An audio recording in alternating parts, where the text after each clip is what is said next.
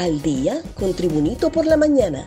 A continuación, la actualidad informativa nacional e internacional este 2 de febrero del 2022. Anuncian matrícula gratis en el inicio del año lectivo 2022. El ministro de Educación, Daniel Esponda, maestros, estudiantes y representantes de la dirigencia magisterial anunciaron ayer el inicio del año escolar en el Instituto Técnico Honduras, junto al alcalde capitalino Jorge Aldana y de forma virtual la presidenta Xiomara Castro. El ministro explicó que en la primera fase de la estrategia, los maestros se presentarán a las instituciones para el levantamiento de la matrícula gratis. Asimismo, se hará un censo de educandos con esquema de vacunación contra la COVID-19 con la primera y segunda dosis de refuerzo, así como un censo administrativo del personal docente y de servicio con esquemas de vacunación. Madre prosigue búsqueda de Angie en Belice. A un mes y un día, la misteriosa desaparición de la joven Angie Samantha Peña Melgares ha entrado en una especie de adormecimiento investigativo, sin pruebas ni resultados científicos de un posible paradero de la capitalina. La profesional de administración de empresas desapareció el 1 de enero del presente año, cuando practicaba deporte acuático en una jet ski en Roatán, isla de la Bahía.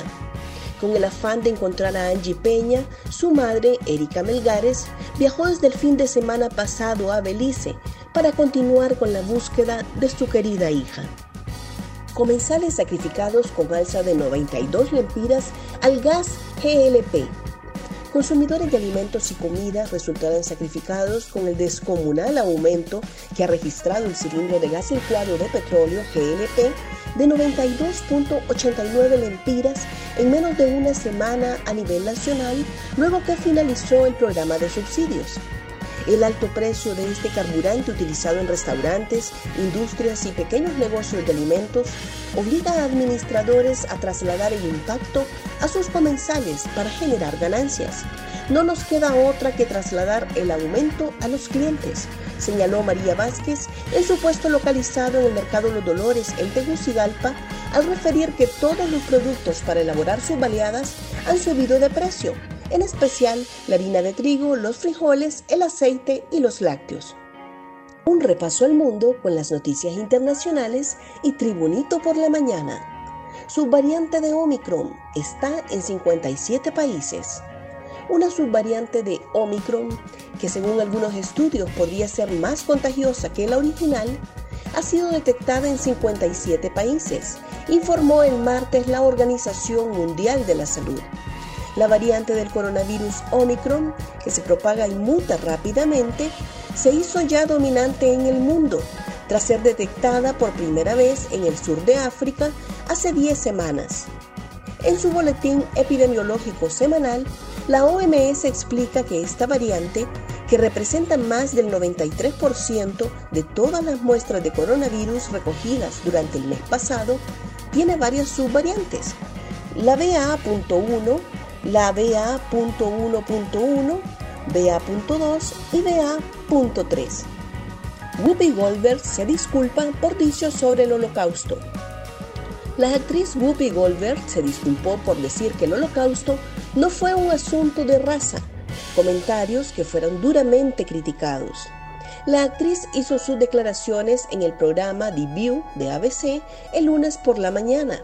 Su disculpa pronunciada horas más tarde, fue celebrada por líderes judíos en Estados Unidos y el presidente del Memorial Nacional del Holocausto en Israel la invitó para una visita educativa. En el programa de hoy dije que el holocausto no se trató de raza, sino de la inhumanidad del hombre contra el hombre. Debí decir que se trata de ambos. Como Jonathan Greenblatt de la Liga Antidifamación compartió el holocausto, se trató de la aniquilación sistemática de los nazis contra el pueblo judío, a quienes ellos calificaban como una raza inferior. Fui corregida, dijo Goldberg. Presidenta Castro exalta nominación de hondureña a Premio Nobel de la Paz. La presidenta de Honduras, Xiomara Castro, exaltó este martes a su compatriota, la científica María Elena Botassi, por haber sido nominada para el Premio Nobel de la Paz por su aporte a la humanidad con la vacuna Corbevax, libre de patentes y a bajo costo, junto con su colega Peter Hotter. ¡Cuánto orgullo! María Elena Botassi, científica hondureña, ha sido nominada para el Premio Nobel de la Paz, dijo Castro en la red social Twitter. Agregó que una hondureña de corazón que ha dedicado su vida al servicio a través de la ciencia, no hay dudas que este es nuestro momento, el momento de la mujer hondureña, enfatizó. Más noticias nacionales con Tribunito por la Mañana. Hondureño Brian Flores denuncia a la NFL por discriminación racial. Brian Flores denunció a la NFL y a todos sus equipos por la presunta discriminación racial que han sufrido los entrenadores negros como él para tomar las riendas de las franquicias de la liga.